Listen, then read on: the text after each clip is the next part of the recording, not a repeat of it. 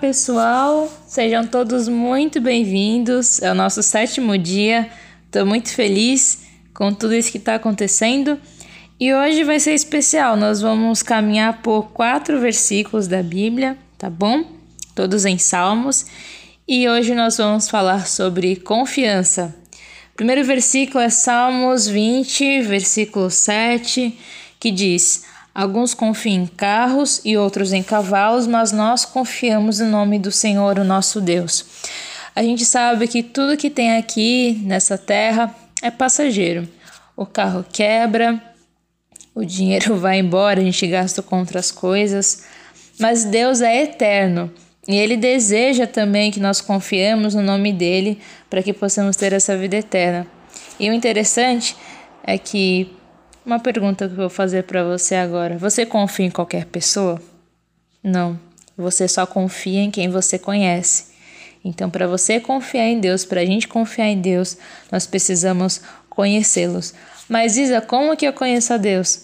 Através da sua palavra, que é a Bíblia, através de orações que você pode fazer aí na sua casa, onde você estiver. É só você crer e se entregar para Ele de todo o coração. E para confirmar esse primeiro versículo que eu li, mais três versículos, está lá em Salmos 21, versículo 7. O rei confia no Senhor, por causa da fidelidade do Altíssimo, ele não será abalado. Gente, quantas vezes nós confiamos em pessoas, falando, não, essa pessoa aqui nunca vai me decepcionar, essa pessoa aqui tem total minha confiança e ela acabou te decepcionando.